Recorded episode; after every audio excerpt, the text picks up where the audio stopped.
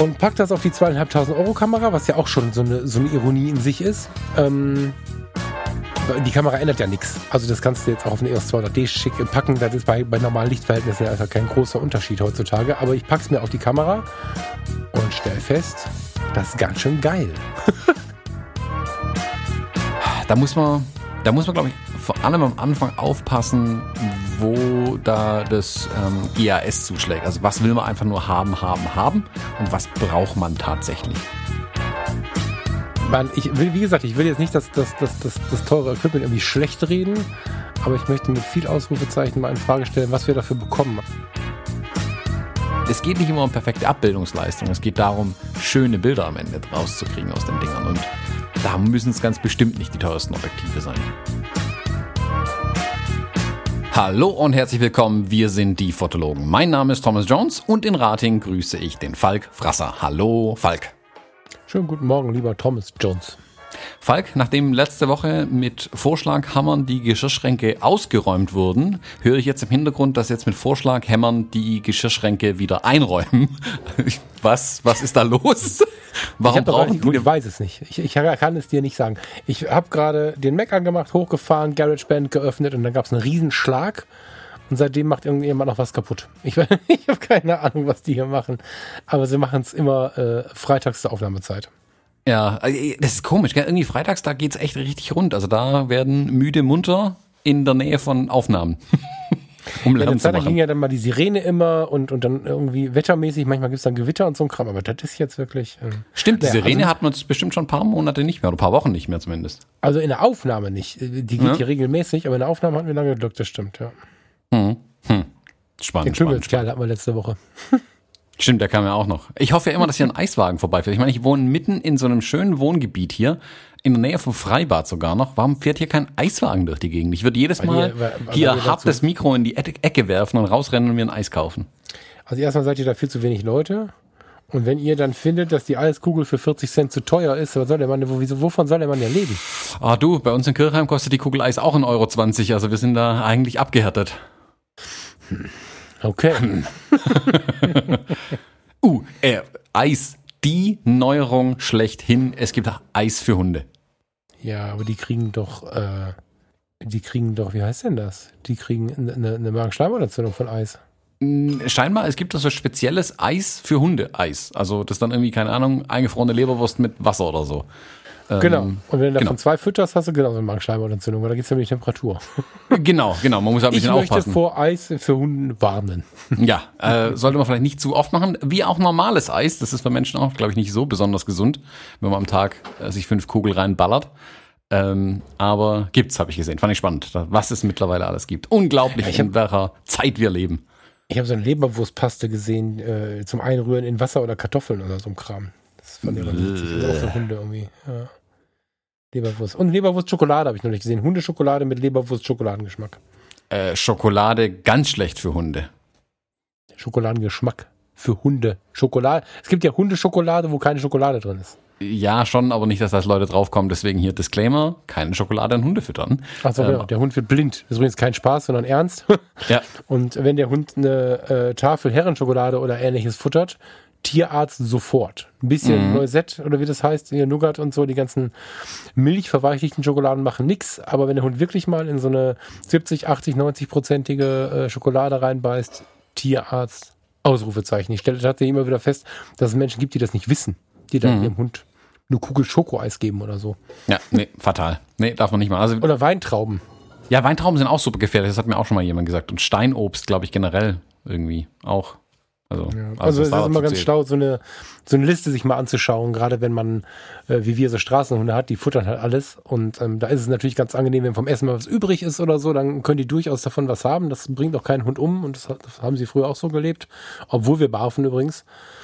Aber da muss man, äh, ja, kleiner Klugscheißer-Modus, mal ein bisschen reingucken. Ich weiß noch, wie meine Mutter bei der Scheiler damals ganz stolz war, dass die, dass die Scheiler die ganze Packung Weintrauben aufgefuttert hat. Yeah. ja, ja.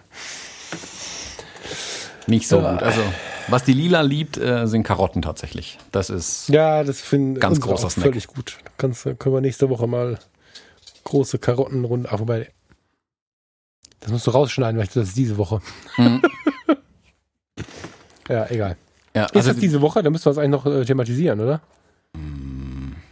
Aber bei nee, ist egal. Ja. Nö, lass mal raus. Ja, ja. Ähm, wollen eigentlich nichts aktiv fotologisch so richtig machen, wollen es ja mal für uns genießen.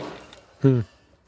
Ähm, ja, also Lila, wenn ich mit der um, um 12 vom äh, Mittagsspaziergang heim oder um 1 vom Mittagsspaziergang Spaziergang heimkomme und es gibt keine Karotte, dann ist hier aber äh, Alarm. Dann geht hier die Burg hoch. Dann wird so lang äh, randaliert, bis es endlich die Karotte gibt. Ähm, und wenn ich dann keine Karotten im Haus habe, dann fahre ich los und muss Karotten kaufen.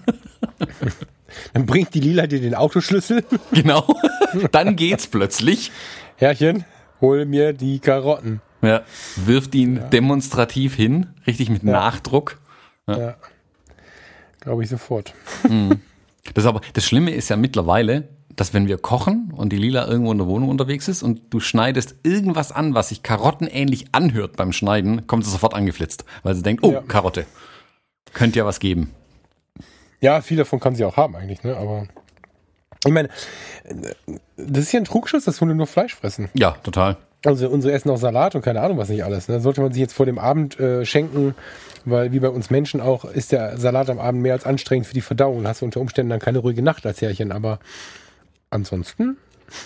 Mhm.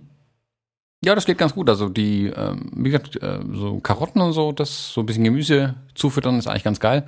Ähm, verträgt sie eigentlich auch ganz gut. Also muss ich sagen, äh, macht keine Probleme und macht, glaube ich, auch Spaß, Karotten zu essen. Wobei sie am Anfang ein bisschen Probleme hatten, äh, Probleme hatte zu verstehen, wie man eine Karotte isst. Also die hat sich irgendwie die Karotte zwischen die Vorderpfoten geklemmt hochkant aufgestellt und dann versucht, vorne mit den, mit den Schneidezähnen quasi versucht, an der Karotte rumzunagen, was natürlich völliger Quatsch ist. Das hat sie dann aber irgendwann erkannt und ist auf ihre große, großen Backenzähne dann umgestiegen mal. Das sah reichlich bescheuert aus.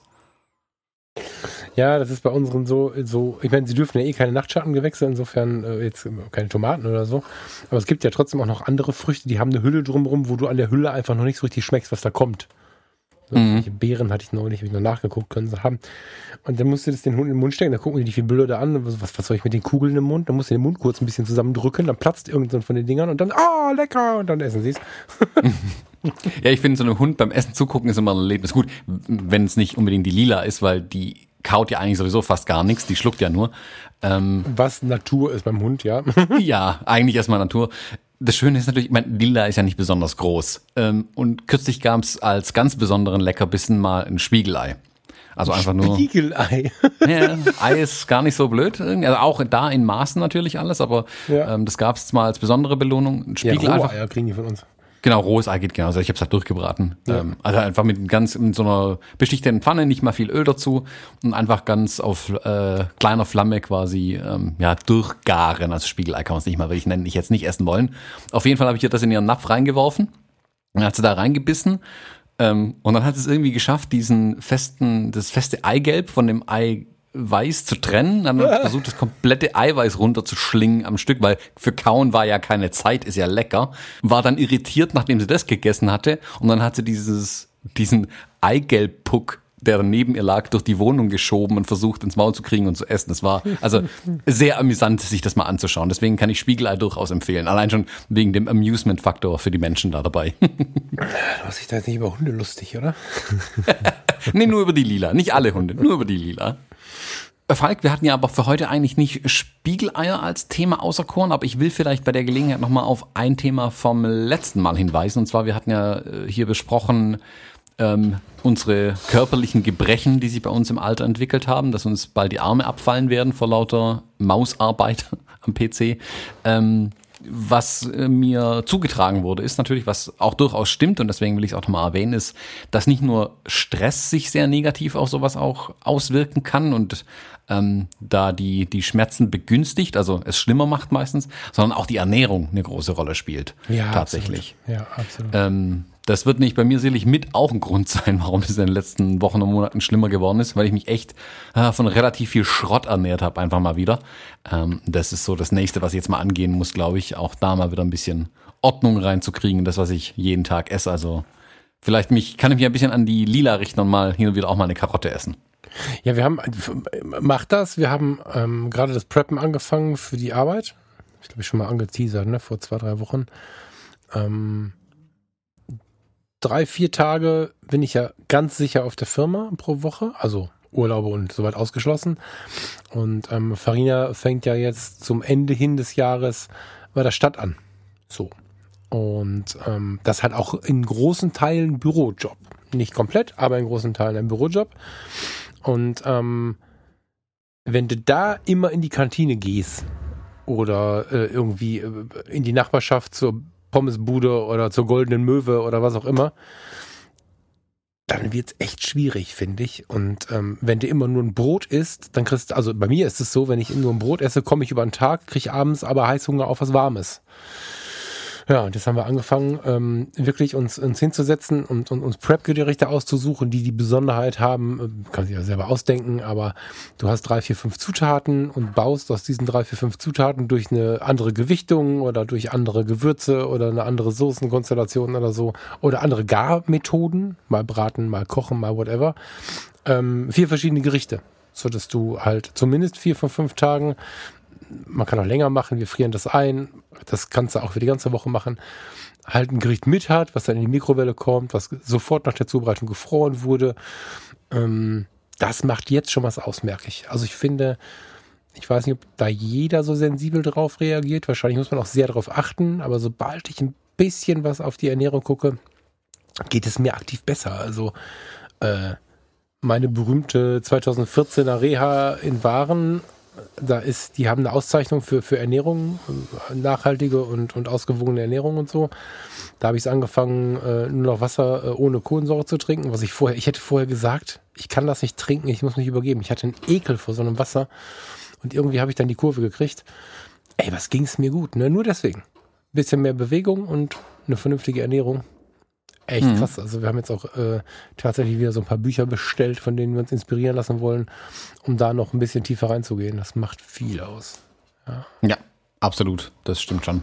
Also hm, ich finde, man merkt das ganz arg am Abendessen, finde ich, merkt man super arg. Wenn man da nur Schrott isst, habe ich automatisch auch eine schlechte Nacht danach und ja. man ist dann nächste Tag eigentlich direkt mitgelaufen. Ähm, ja, da ist halt auch so ein bisschen, viel. Genau, also in unserem Fall ist da gut, das Wissen, was man hat, auch mal ein bisschen auf sich selber anzuwenden. Meistens verdrängt man das ja mit Blick auf sich selber.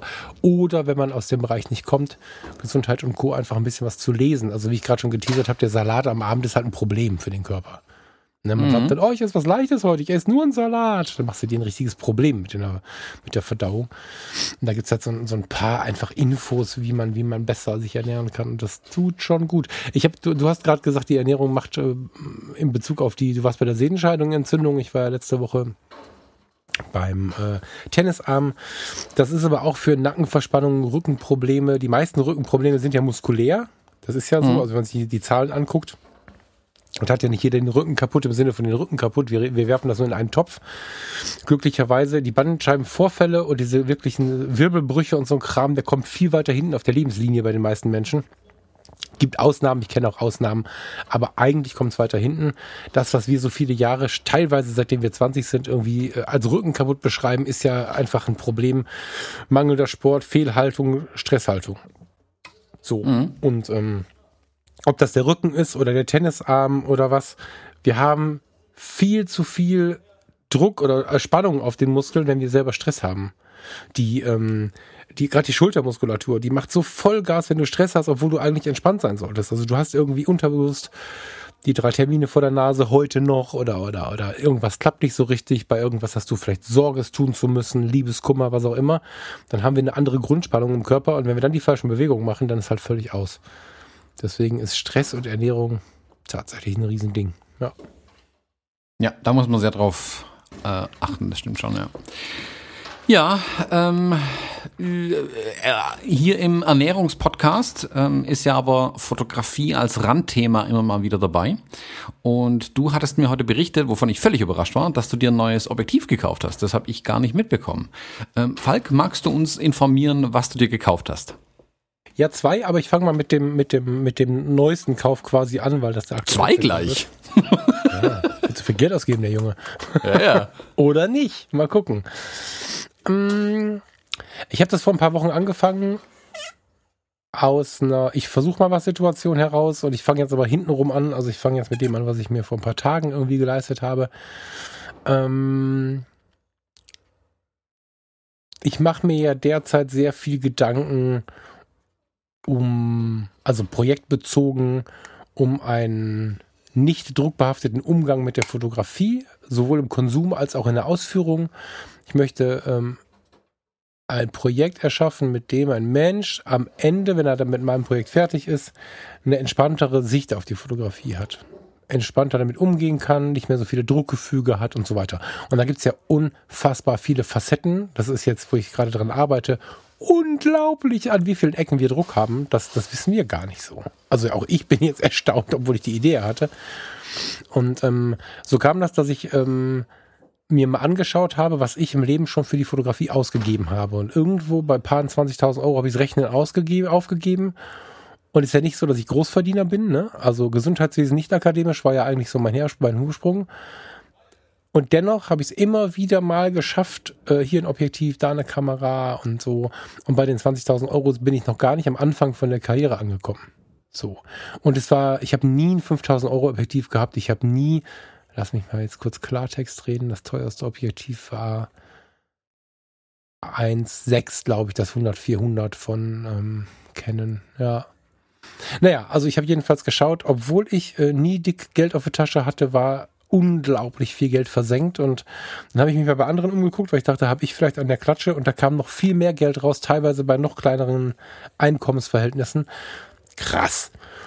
Und dann habe ich mich ein paar Stunden später ein bisschen mit der Naturfotografie beschäftigt, habe irgendwen im Netz gesehen, dem ich gefolgt bin, also gefolgt im Sinne von mal hinterhergeklickt bin und dachte dann, boah, ich habe kein Teleobjektiv, ne?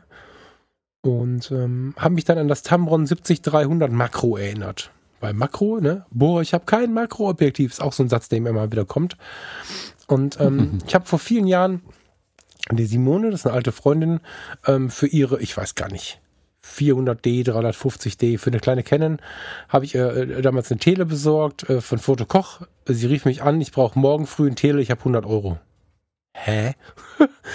ähm, hab 10 Euro draufgezahlt und habe hier ein Tele mitgebracht. Also das geht tatsächlich. Es gibt von Tamron für Canon, Nikon, whatever oder halt auch adaptierbar für die Fujis, wie auch immer man das machen möchte, gibt es ein ähm, 70 bis 300 Makro, für das ich jetzt 89 Euro bezahlt habe. So. Mhm. Und alleine bei dem Preis habe ich schon gedacht, obwohl ich es ja eigentlich kannte, dachte ich, what the fuck, was? 70 bis 300 Makro und habe halt damit gerechnet, dass ich jetzt ein Objektiv bekomme, ähm, wo ich sofort Augenkrebs bekomme, nichts scharf ist und so ein Schleier drauf liegt und einfach auch keine Kontraste abbildbar sind und so. Hab das mal bestellt mhm. und pack das auf die zweieinhalbtausend Euro Kamera, was ja auch schon so eine, so eine Ironie in sich ist. Ähm, die Kamera ändert ja nichts. Also das kannst du jetzt auch auf eine EOS 200D schick, äh, packen. Das ist bei, bei normalen Lichtverhältnissen ja also kein großer Unterschied heutzutage. Aber ich pack's mir auf die Kamera und stell fest, das ist ganz schön geil. das ist geil, das Ding. Und ähm, klar darf ich jetzt nicht das gleiche verlangen, wie ich es vom 70300L, das gibt's ja neuerdings auch von Canon, äh, bekomme. Äh, gar keine Frage, kann ein Objektiv für 89,56 Euro nicht genauso viel leisten wie ein Objektiv für 1600 Euro oder mehr. Aber so viel weniger ist es nicht. Und ähm, in dieser Projektbeschäftigung mache ich jetzt so ein paar Makros und, und, und spiele ein bisschen mit dem Tele rum und bin damit auch so ein bisschen in diesen Flickr-Bereichen unterwegs. Ähm, ich erzählte ja kürzlich von der Ausstellung in Oberhausen, in der wir waren, im Schloss Oberhausen. Das ist, glaube ich, schon drei Wochen her, ne? Ja. Da waren wir im Schloss Oberhausen und dahinter, hinterm Schloss Oberhausen, wer aus dem Ruhrgebiet kommt, Schloss Oberhausen bietet sehr viele Fotografieausstellungen und dahinter gibt es einen großen, ja, streichelt so ist das falsche Wort. Das heißt, glaube ich, Tierpark Oberhausen tatsächlich. Ähm, der ist kostenfrei für alle Bürger und Besucher. Den unterhält die Stadt, es gibt Tierpfleger und ähm, das ist ein großer Park, in dem ähm, Schneeollen und, und, und, und alle möglichen Tiere dieser Welt irgendwie wohnen. Und da sind wir noch durchgestapft, weil das irgendwie ein ganz netter Ort ist, ein ganz kreativer Ort ist, ganz viele verschiedene Gesellschaftsschichten immer da sind. Voll gut. Und dann habe ich da schon mal so ein bisschen die ersten Vögelchen abgeschossen und in den Gehegen so ein bisschen rumfotografiert und war mega geflasht. Ich denke, das kann ja wohl nicht wahr sein. Für unter 100 Euro. Und ähm, habe immer mehr so eine richtige, so ein richtiges Freudestrahlen in mir gehabt, weil ich dachte, ey, für das Geld unglaublich. Es gibt von Tamron noch eine etwas größere Version. Das ist das 70, äh, 200, 70 300. Oh, ich glaube, es heißt USD oder so. Das hat vergütete Linsen, einen Bildstabilisator eingebaut, kann kein Makro. Das muss man dazu sagen, kann kein Makro. Ist ein bisschen besser verarbeitet auch. Das habe ich lange schon als Porträtobjektiv auf der 5 und 6er benutzt. Äh, Vollformat. Da war ich damals schon unfassbar begeistert. Das kostet, glaube ich, 390 Euro. Das ist für die Brennweite jetzt auch nicht so viel Geld. Also mhm. ähm, ich beschäftige mich gerade ein bisschen damit, wie viel muss ich denn wirklich ausgeben? Ich habe jetzt, ich will gar nicht bashen, ich will nicht sagen, lasst es sein, so viel Geld auszugeben. Wenn ihr das könnt und Bock drauf habt, um Himmels Willen, kauft euch, was ihr wollt. Und ähm, bestimmt werde ich auch nochmal durchdrehen irgendwann im Leben, darum geht's gerade gar nicht. Aber viele Menschen können nicht, wollen gerade nicht oder haben diese Entweder-Oder-Frage. Und wenn ich jetzt überlege, boah, ich hätte gern ein Teleobjektiv und meine in der alten Canon oder, oder Nikon oder was auch immer denke, ich müsste jetzt kein Fremdherstellerobjektiv kaufen und muss jetzt irgendwie zweieinhalbtausend Euro aufgeben, ausgeben und kann dafür nicht in Urlaub fahren, dann muss ich sagen, hey, kauf dir das 70-300 Makros, kostet 100 Euro und fahr für den Rest in Urlaub.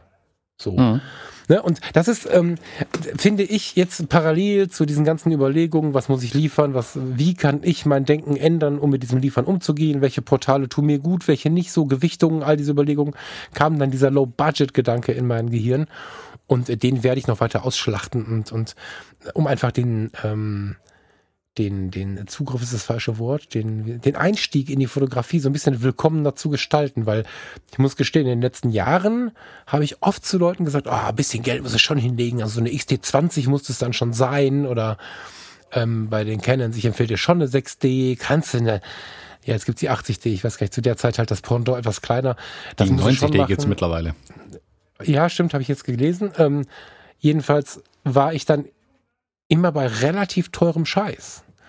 Und ähm, ja, also wenn ihr, wenn wir schon so viel von Flickr reden, gebt mal bei Google ähm, Tamron 70-300 und dann Makro mit C ein und schreibt dahinter das Wort Flickr. Dann bekommst du äh, in der Google-Suche, so mache ich das immer, wenn ich Gadgets angucken möchte, dann bekommst du die Gruppe oder eine der Gruppen auf Flickr und da sind alle Fotos mit diesem Objektiv gemacht und dir fallen die, die, dir fällt die Schminke aus dem Gesicht, wenn du Schminke im Gesicht hast. Das, das ist der Hammer, das Ding. Und ähm, ich will es jetzt nicht so hochtragen, dass man jetzt keine geile, geile, geilen Objektive mehr braucht. Das will ich nicht machen. Aber uns wird ja schon von der Industrie und auch so von dem eigenen Willen sehr oft eingeredet, dass das Objektiv ist das Wichtigste und so. Klar ist es so. Klar macht das Objektiv viel aus. Aber es gibt Varianten, die sehr viel Spaß machen, auch im Low-Budget-Bereich. So. Ja, absolut. Also da gilt halt auch dieses ähm, Law of Diminishing Returns heißt im Englischen, oder keine Ahnung, wie es im Deutschen heißt, aber nur weil man jetzt doppelt so viel Geld äh, ausgibt, bekommt man nicht doppelt so gutes Objektiv. Das, das mhm. dreht sich ja irgendwann. Also und da musst du schon ganz ehrlich sagen, klar kann man sich für, keine Ahnung, 2000 Euro ein Objektiv holen, äh, so ein Zoom-Objektiv. Sehr wahrscheinlich tut's aber auch eins für weit weniger Geld. Äh, Gerade am Anfang der Fotografie sollte das nicht die Hürde sein, sondern selbst auf den in Anführungszeichen schlechteren Objektiven kann man sehr viel ähm, erstmal machen. Und äh, man muss auch da dazu sagen, neue Objektive, die wir heute kaufen, sind ja extrem gut. Da, da ist ja keins, also es gibt bestimmt auch schlechte Objektive, aber die sind jetzt nicht per se schlecht oder so, nur weil die günstig sind. Also da muss man, da muss man, glaube ich, vor allem am Anfang aufpassen, wo da das ähm, GAS zuschlägt. Also was will man einfach nur haben, haben, haben und was braucht man tatsächlich. Und mhm ähm, dieses viel zitierte 5018 Objektiv, das es bei allen Herstellern oder von verschiedenen Herstellern für alle Kameramarken in der einen oder anderen Form gibt, ähm, ist da der beste Beweis. Damit kannst du meiner Meinung nach eine komplette Fotografenkarriere bestreiten mit einem Objektiv für unter 100 Euro, wenn es drauf ankommen lässt. Genau, da lass uns gleich mal drauf. Äh, bevor äh, wir das machen, klick mal bitte auf deine Bilder. Ich möchte mal live deine Kommentare hören äh, zu den Bildern, die ich dir jetzt schicke. Mhm. Bei WhatsApp. Mach mal eben kurz WhatsApp auf. Ich habe dir schon eins geschickt. Mhm. Da sind jetzt natürlich keine, genau, keine fotografisch tieftragenden äh, Dinge, aber das Ding hat halt auch mal eben eine Makrofunktion. Und mhm. das sind ja diese Bilder, ähm, ich habe hier noch eine Katze, eine Katze ist auch immer super, um die Weg eines Anfängers zu beschreiben, war ich auch. Ähm, das sind einfach diese Bilder, die die Leute rocken. Die haben, das Ding hat tatsächlich ein schönes Bouquet. Das mhm. ist halt völlig verrückt. Und durch diese Makrofunktion nicht eins zu eins, Achtung, liebe Makrofreunde, es ist irgendwie eins zu zwei, glaube ich. reicht aber, um eine ausgewachsene Libelle auf den, auf den Sensor zu kriegen. Also es ist sehr nah dran, vor allen Dingen für den Preis und ja, diese ganzen Bouquet-Geschichten und, und, und Makro-Geschichten und so sind ja die Sachen, die einen besonders am Anfang besonders reizen. Und das Ding ist porträtfähig. Also auf 300 mm aufdreht, da kommt schon ordentlich was raus. Also gerade dieses Bild von der Katze ist ganz schön eigentlich. Ähm, ja, also ich finde, das muss nicht immer das teuerste Equipment sein, um gute Bilder zu machen. Ich meine, wir hatten es ja kürzlich von, von so Altobjektiven. Ich habe da noch mal ein bisschen investiert. Ich habe mir noch mal zwei Objektive geholt mhm. so ein altes äh, Zeiss-Objektiv mit so einem M42 Schraubgewinde und, oh, was war das, so ein Revue-Flex irgendwas Objektiv? Moment, Moment, welches Zeiss? Also dann nimm uns mal ein bisschen mit mit den technischen. Boah, müsste ich jetzt aus dem, aus dem Schrank holen. Das sind Zeiss 40 mm äh, 2.8. Ähm, Warum hast, das, das ist ja interessant. Warum hast du das denn gekauft? Also, also was ist das für ein Anwendungsgebiet? Hm, ich habe das ja an dem kleinen Tilt-Adapter auf meinen Fujis drauf. Und ach, das da ist das. Dann, ach so, ach so, okay. Genau, da kommen wir dann so knapp bei über 60 Millimetern raus. Das ist jetzt nicht, hat die, das ist ein bisschen weder Fisch noch Fleisch, die Brennweite, muss ich zugeben. Hm, aber an dem Tilt fand ich es ganz spannend, damit mal so rumzuhantieren, weil es ein bisschen kürzer war wie dieses ähm, äh, Russenobjektiv, die, dieses, äh, wie heißt äh, nee, Helios 44.2. Mhm. Ähm, also ein bisschen kürzer ist von der Brennweite. Das fand ich interessant. Dann habe ich mir noch ein äh, noch weiteres, dieses Revue-Flex mit ähm, 35 Millimetern geholt.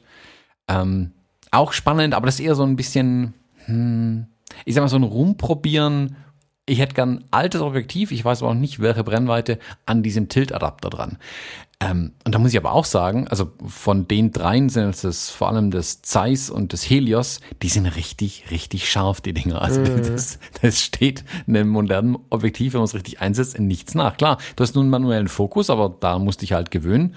Mit dem Tilt-Adapter, das macht es auch nicht einfacher, weil der ein bisschen wackelig ist und natürlich den Fokus hin und wieder auch verhaut. Aber wenn man es nicht tiltet, was alles ein bisschen schwierig macht, ähm, und keine Ahnung, nur eine Stufe abblendet, sind die Dinger gestochen scharf und liefern echt schöne Ergebnisse und vor allem auch interessante Ergebnisse. Und die beiden haben jeweils, glaube ich, 70 Euro oder so gekostet, mhm. was auch nicht die Welt. Ähm, da kann man schon sehr, sehr interessante Sachen machen und auch ein bisschen es geht dann nicht darum, das Hochleistungsobjektiv für einen Zweck zu haben. Ich finde es einfach schon ganz schön, die Objektive mal draufzuschnallen und ein bisschen damit zu spielen. Also wirklich im wahrsten Sinne des Wortes zu spielen. Was kann ich damit machen? Wie verhält sich das? Wie sieht es dann an den Rändern aus? Kann ich diese Effekte, die es vielleicht produziert, irgendwie nutzen, um kreativ auch was damit zu gestalten zum Beispiel? Also mhm. es geht nicht immer um perfekte Abbildungsleistung. Es geht darum, schöne Bilder am Ende rauszukriegen aus den Dingern. Und da müssen es ganz bestimmt nicht die teuersten Objektive sein. Der Sponsor unserer heutigen Episode ist Jimdo. Geht bei der Bestellung Fotologen ein, dann erhaltet ihr 20% Rabatt auf euer Pro- oder Business-Paket im ersten Jahr. Jimdo ist ein Website-Baukasten und die einfachste Möglichkeit, auch ohne Vorkenntnisse deine eigene Website, einen Blog oder Online-Job zu erstellen. Einfach Design auswählen, Bilder hochladen, Text rein und fertig.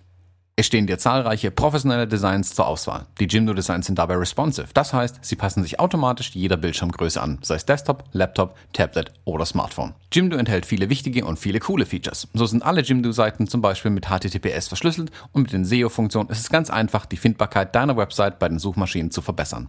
Auch die Einbettung von sozialen Netzwerken ist ein Kinderspiel. Und wenn man doch mal Fragen hat, bietet Jimdo einen schnellen und vor allem persönlichen Support. Für uns Fotografen aber natürlich besonders wichtig, bei Jimdo kann man ausdrucksstarke Bildergalerien erstellen und sogar passwortgeschützte Bereiche, zum Beispiel für Kunden anlegen. Zudem bietet Jimdo auch Pakete mit unbegrenztem Speichervolumen an. Der Start ist ganz einfach. Geht auf www.jimdo.de slash Fotologen und gebt bei dem Bestellprozess den Rabattcode Fotologen an. Dann erhaltet ihr 20% Rabatt auf das Pro- oder Business-Paket im ersten Jahr und unterstützt gleichzeitig uns und diese Show. Ja, und so viele können halt, also diese Dinge wie Schärfe, da, da sind so viele, die echt so viel können. Jetzt ist natürlich die Frage, wie, also jetzt kenne ich schon die ersten, die jetzt anfangen nach irgendwelchen Auflösungslinien und was der Teufel was nicht zu fragen, darum geht's gerade gar nicht. Es geht auch nicht um die 100% Ansicht und so. Ähm, aber wenn du jetzt, wir haben so viel von Flickr gesprochen, du nimmst dir so ein Bild, packst es auf ein 27 Zoll iMac oder ähnliche Geräte, haust es aus dem Lightroom raus, packst es zu Flickr und nimmst die volle Auflösung klickst du da drauf, hast du, was haben wir da? Ich weiß die Maße gar nicht. 30 mal, 30 mal, was ist das denn dann? 50 mal 70 oder irgendwie sowas? Naja, egal. Du hast halt relativ groß Bild vor der Nase und ähm, in, in diesem Betrachtungsmodus, großer Bildschirm, mittelgroßes Bild an der Wand, reicht es einfach fett aus. Biss ist wunderschön. Und wenn du dann noch ein bisschen Korn und ein bisschen Style reinlegst und nicht nur dieses digital glattgeschmierte dran hast, dann brauchst du halt eigentlich nicht mehr. Wie gesagt, ich kann jeden verstehen, der viel Geld ausgibt. Aber ich möchte tatsächlich ähm, mit meinen Erfahrungen jetzt ein bisschen dazu motivieren, sich auch die andere Seite mal anzugucken. Ähm, ich werde das noch ein bisschen ausführen, ich werde damit Fotos machen, ich werde äh, Beispiele bringen und so und ähm, ja, dann bin ich gespannt, was ich da noch so finde an Objektiven. So ein Anal ich habe auch so ein analoges Ding, also analog sind sie ja alle. Ich habe auch so ein ähm, Teil aus alten Tagen für 65 Euro geschossen. Ähm, ein Pentacon 135 2.0, das heißt das Bokeh-Monster, 15 Blendenlamellen. Das ist mhm. ein Hammer-Bokeh. Ähm, ich bin nahezu geschockt, wie scharf das Ding ist. Da muss ich tatsächlich Korn drüberlegen und mir überlegen, ob ich es ein bisschen weich ziehe, um, um da einem Porträt eine gewisse Ausstrahlung zu geben, weil es sonst ein bisschen aussieht wie so ein Wissenschaftsobjektiv, weil es so scharf ist. Und das ist, das ist eine ganz alte Kiste. Ne? Also das, ähm, das kann man machen. So ein L-Objektiv äh, wirkt ja auch immer so scharf, da muss man es auch ein bisschen weich ziehen. Mhm. Schon spannend. Und die 50 Millimeter, unfassbar. Also auch umgesetzt auf den Fujis, die 35 mm, das ist ja so eine geile Brennweite. Bei Fuji sind sie dann allerdings relativ teuer. Ne? Was, ist, was ist bei Fuji oder bei APS-C die kleinste, die günstigste Brennweite? Weißt du das? Oh, das ist eine gute Frage. Ich glaube, ähm, dieses 28 mm Objektiv 2.8, dieses Pancake, das kostet ab 350 Euro. Das dürfte eins der günstigsten sein, die mir jetzt von, von den besseren einfallen. Es gibt ja aber mhm. auch diese XC-Objektive, aber da gibt es, glaube ich, keine Festbrennweiten, wenn ich es richtig weiß. Ich glaube, die steigen da ein bisschen höher ein tatsächlich. Ja, es gibt ja sogar diese, diese 105 Euro oder was Maike-Objektive, ne? Die, äh genau, also Drittherstellerobjektive gibt es dann einige günstige auf jeden Fall. Da, ja. äh, gerade wie heißt sie hier, äh, äh, Maike, genau, die bauen irgendwas. Weiß ich gar nicht sogar, weiß ich gar nicht so genau, was es da alles gibt. Da müsste ich mich tatsächlich mal ein bisschen ähm, reinlesen. Vielleicht sind da ein paar interessante Sachen dabei, weil den bei Fujifilm, den untersten Bereich, habe ich mir tatsächlich nie so genau angeguckt, wenn ich ehrlich bin. Hm. Ja, also man, ich will, wie gesagt, ich will jetzt nicht das, das, das, das, das teure Equipment irgendwie schlecht reden, aber ich möchte mit viel Ausrufezeichen mal in Frage stellen, was wir dafür bekommen. Also nicht jede Lebensphase ist gleich und ähm, während es Lebensphasen gab, wo ich mit einem fetten Multivan und teuren Objektiven durch die Welt gefahren bin, ist jetzt eher so eine, wo ich ein bisschen drauf gucken muss.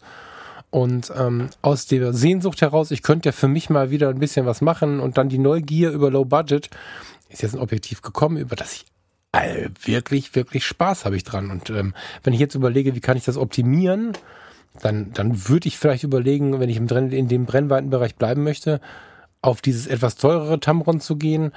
Ähm, das hat halt 70-300. Das habe ich damals mit dem 100-400 verglichen. Habe ich tatsächlich eins zu eins verglichen, aber ich glaube, ich habe die Bilder nicht mehr. Hm. Ähm, ich konnte auch in der 100% Ansicht äh, kein Manko feststellen bei keinem der beiden Objektive.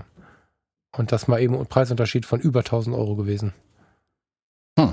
Ja. Das macht schon einiges aus. Krass. Ja. Also der nächste Schritt wäre, ich überlege ernsthaft, aber das, das ist dann im Moment gerade wieder ein bisschen zu teuer.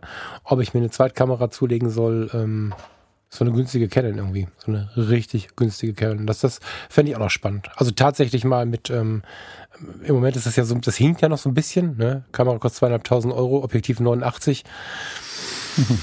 ähm, wir wissen, dass die Kamera nicht so viel ausmacht. Wenn es dunkel wird, macht der Sensor natürlich einiges aus. Oder wenn du jetzt eine bewaldete Landschaft im Weitwinkel am, auf, on the top auf dem Berg irgendwie fotografierst, dann, dann ist natürlich Detailtreue, bla, also sowas ist dann sicherlich auch der Sensor irgendwie wichtig, aber im Standard mal eben so angeschaut, bei normalem Licht macht das ja gar nicht so viel aus. Aber das muss ich mir nochmal überlegen, ob ich da nicht irgendwas machen soll, um mir nochmal irgendeine so kleine, ja, was auch immer, Canon zuzulegen irgendwie.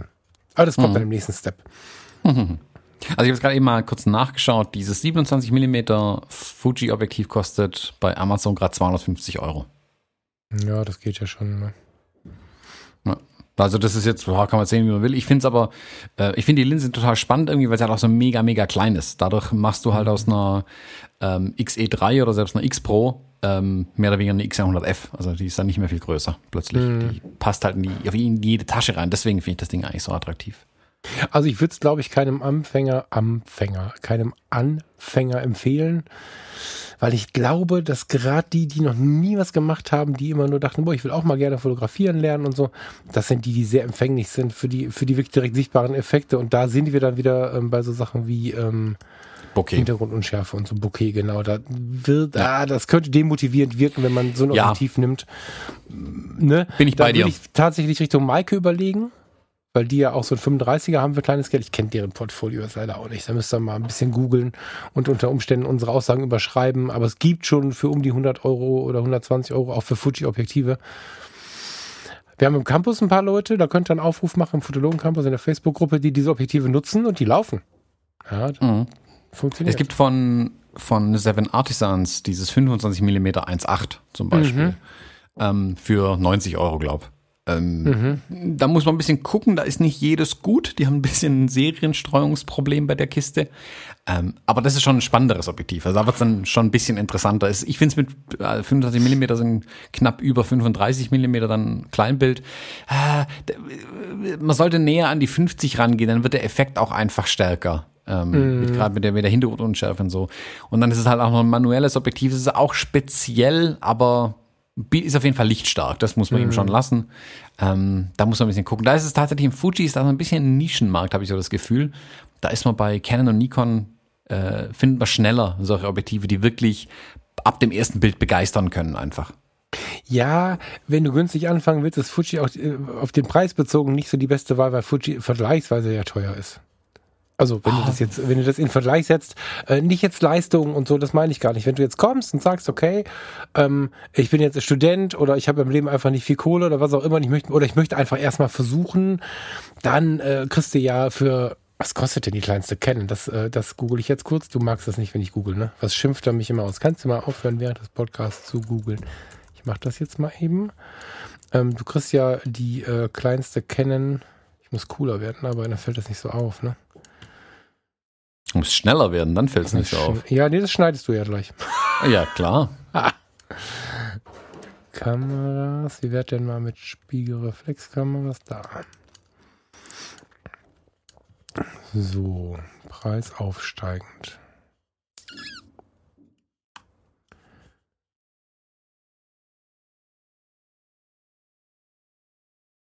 Zweihundertneunundsiebzig Euro kostet die EOS 2000D. Derzeit bei Fotokoch. Das ist immer so preislich ganz guten. Nur der Body oder was ist das dann? Nur der Body kostet 279 Euro. Heißt, wenn du ein bisschen verhandelst, hast du für knapp über 300 Euro mit 50 Millimeter eine Spiegelreflexkamera, die ähm, wirklich schon schöne Fotos macht, wo wir vor fünf Jahren von geträumt hätten. So, mhm. selbst die kleinsten kennen das. Ähm, wenn du dazu einen, einen, Zoom haben möchtest, weil du dich an die 50 mm nicht rantraust, kostet das Ganze 379 Euro, also ein 100er mehr. Das sind halt Einstiegspreise, die sind ein bisschen anders. Die kriegst du bei vielen anderen, gerade bei den Spiegellosen, halt noch nicht. Ne? Das ist dann natürlich eine Spiegelreflexkamera. Also du schaust durch den Sucher auf und durch das Objektiv auf dein Motiv und siehst aber nicht das Bild, was du machen wirst. Das muss man fairerweise dazu sagen.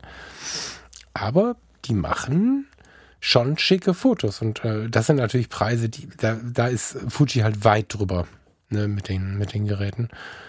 Und eine kompakte ist jetzt keine Alternative dazu. Zumal die kompakte bei Fuji kostet ja auch 1300 Euro oder so. ja, also der absolute Low-Budget-Bereich ist tatsächlich eher bei den alten Marken unterwegs.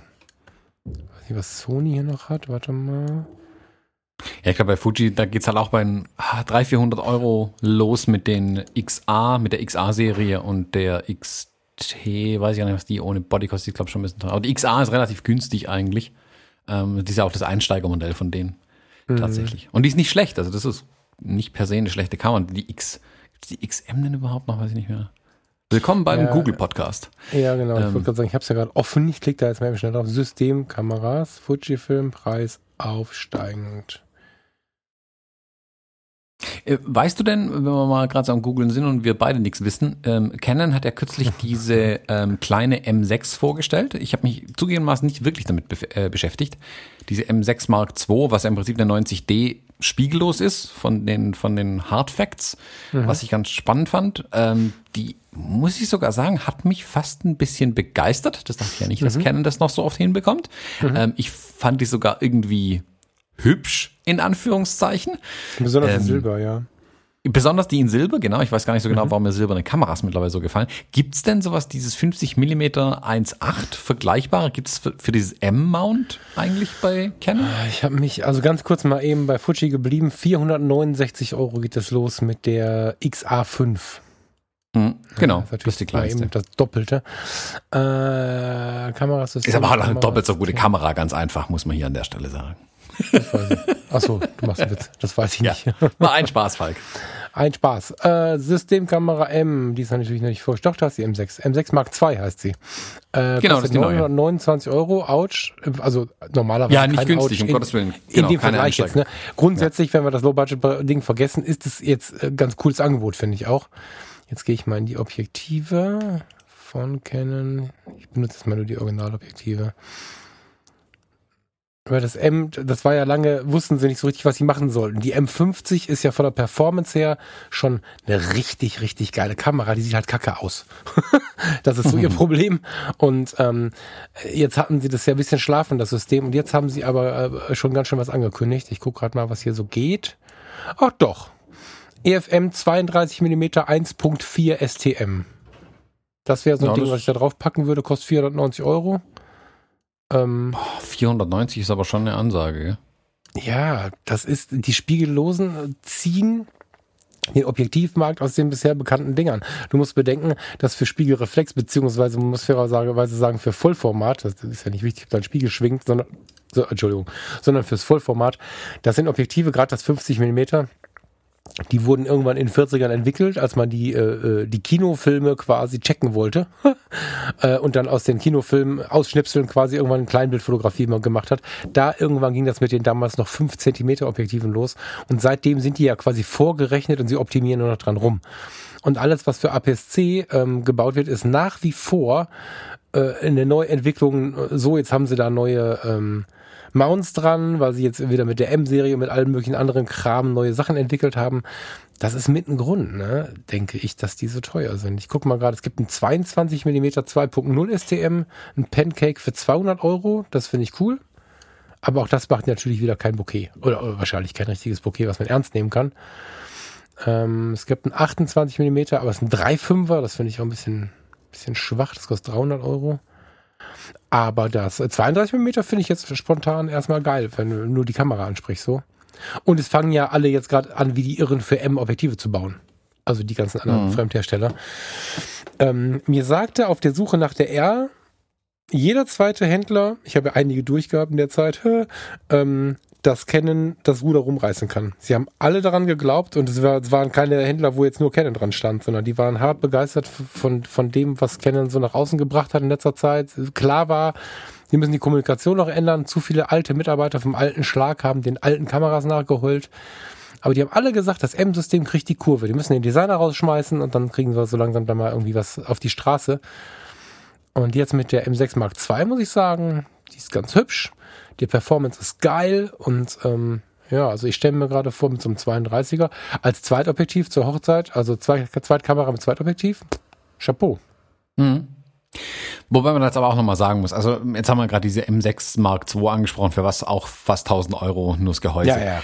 Ähm, und du hast jetzt vorhin, was, was hat diese Canon Spiegelreflex, die 2000D gekostet? 200 Euro oder so irgendwas, also knapp 270, drüber. Ja. 270 Euro. Und das ist keine schlechte Kamera per se. Für allen, genau. vor allem auch da wieder für Einsteiger. Und äh, wenn man jetzt mal guckt, den Gebrauchtmarkt, was es momentan an alten, in Anführungszeichen alten, drei, vier Jahre alten Spiegelreflexkameras am Markt gibt, die ja nicht per se schlecht sind, oder auch schon spiegellose im gleichen Alter gibt, das sind auch alles Top-Kameras, mit denen kann man super Bilder machen. Zu dem ja. Zeitpunkt, wo die rauskamen, waren die ja auch mal State of the Art das Beste, was man haben kann. Nur weil die jetzt älter sind, sind die ja nicht schlechter geworden. Die sind im Verhältnis zu den neuen Kameras schlechter geworden. Aber die haben damals gute Bilder gemacht und die werden heute noch gute Bilder machen. Also man muss, es muss auch nicht immer der neueste Body sein. Ähm, die alten Objektive sind super und die alten Kameras sind im Prinzip auch noch super.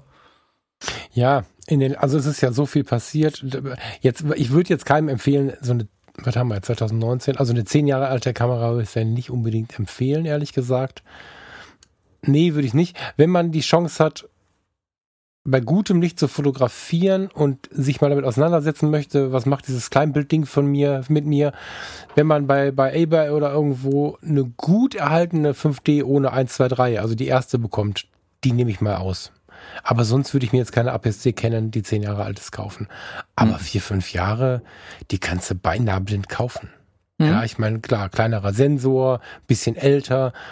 Wenn ich jetzt davon erzähle, dass ich auf der Hochzeit mit Kerzenlicht äh, keinen Blitz benutze, das wird dann nicht gehen. Aber ansonsten, ähm, also ich hatte 2007, 2008 mit der auch EOS 30D und was ich da nicht hatte, das waren 8 Megapixel, 6 Megapixel. Du bist auf ISO 400 gegangen, das Bild war verrauscht, aber in, mit ISO 100 war es schön. Wir haben ja alle geile Bilder gemacht. Mhm.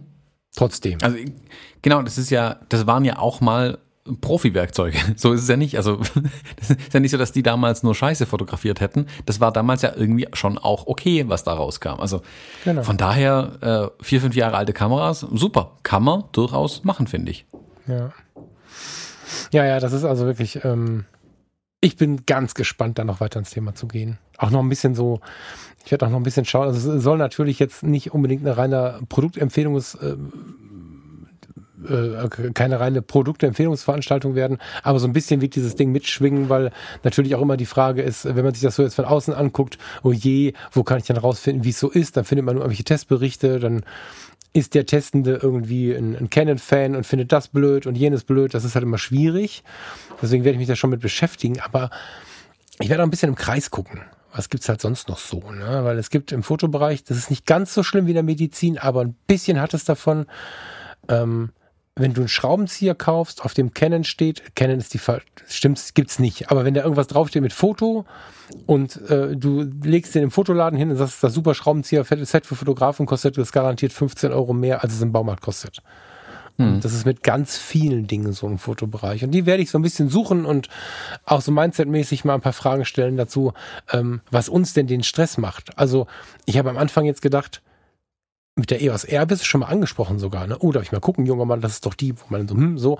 Und wenn du jetzt in der Freizeit unterwegs bist, ähm, und wenn dir jetzt da ein 100-Euro-Objektiv drauf hast, kommen die dir blöd? Das sind so Gedanken, da kann ich jetzt nicht, nicht sagen, dass ich nicht auch kurz drüber nachgedacht hätte. Und da gibt's aber auch echt so ein paar Ideen, wie es einem einfach egal ist.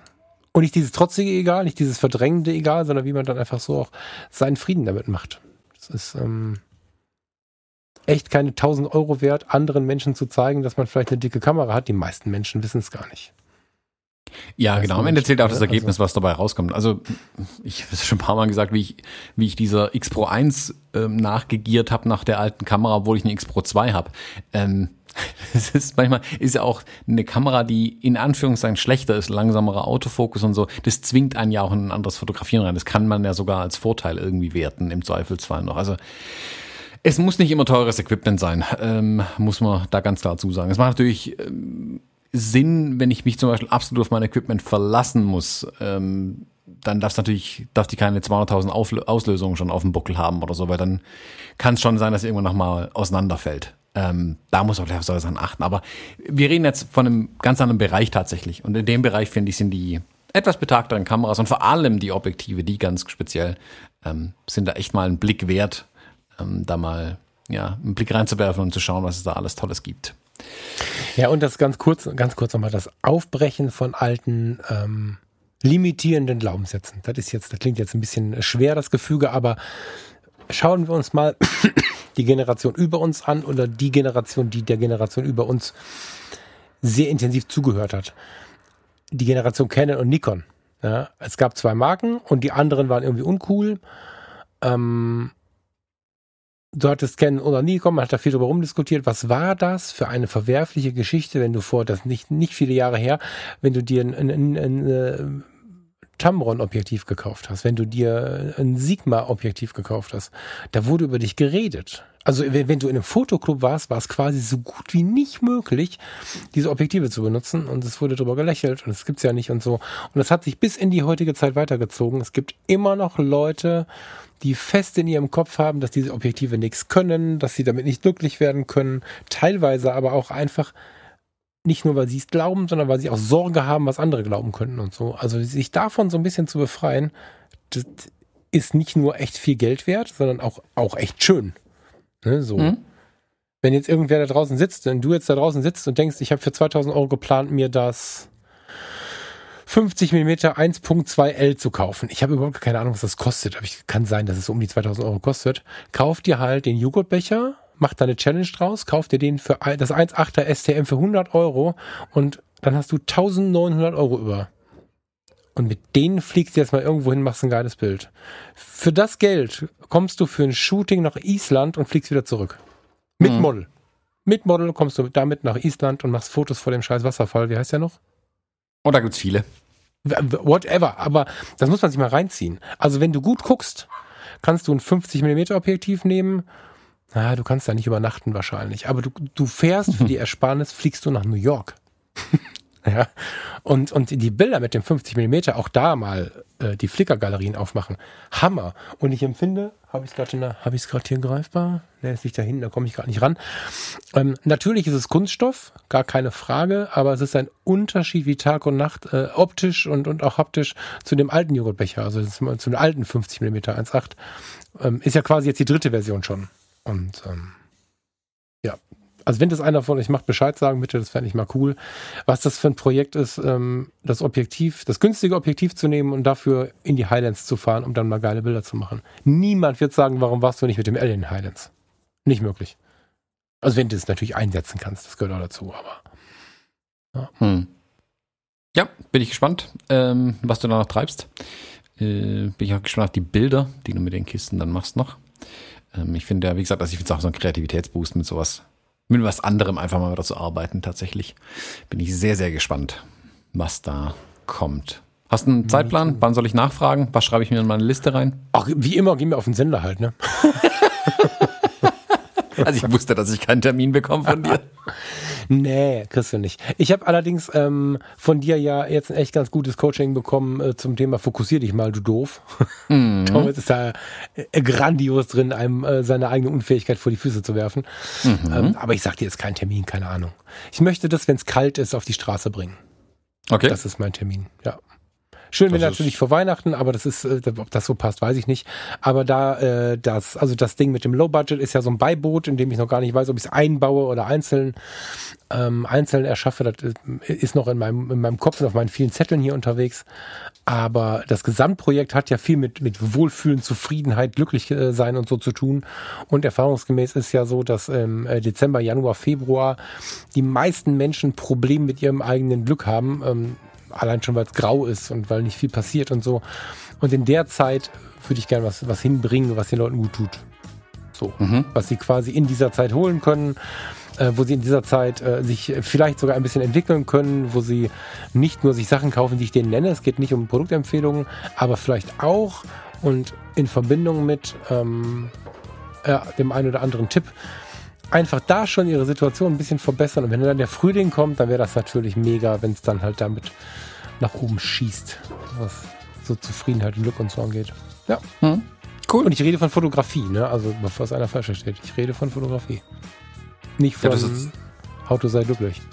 Du hast ein paar Mal Joghurtbecher gesagt. Ich hatte irgendwie schon auf einen Ernährungspodcast oder ein Ernährungsprojekt gehofft. Aber wir meinen ja was anderes mit Joghurtbecher. Dann funktioniert das wahrscheinlich nicht. Ja, schön, schön. Mm, ich habe jetzt irgendwie, ich sitze jetzt gerade hier äh, und habe irgendwie das, das Objektiv hier in der Hand. Ähm, ich werde das jetzt auf irgendeine Kamera draufschneiden rausgehen und fotografieren, glaube ich. Das ist cool. Ähm, die, das ist die cool. Zeit mal nutzen und das gute Wetter nutzen. Ähm, ja. Und irgendwas fotografieren. Mal schauen. Ich bin gespannt. Mach mir eine Instagram-Story bitte. Äh, das kann ich machen. Alles klar, lieber Thomas, dann wünsche ich dir ein schönes Wochenende.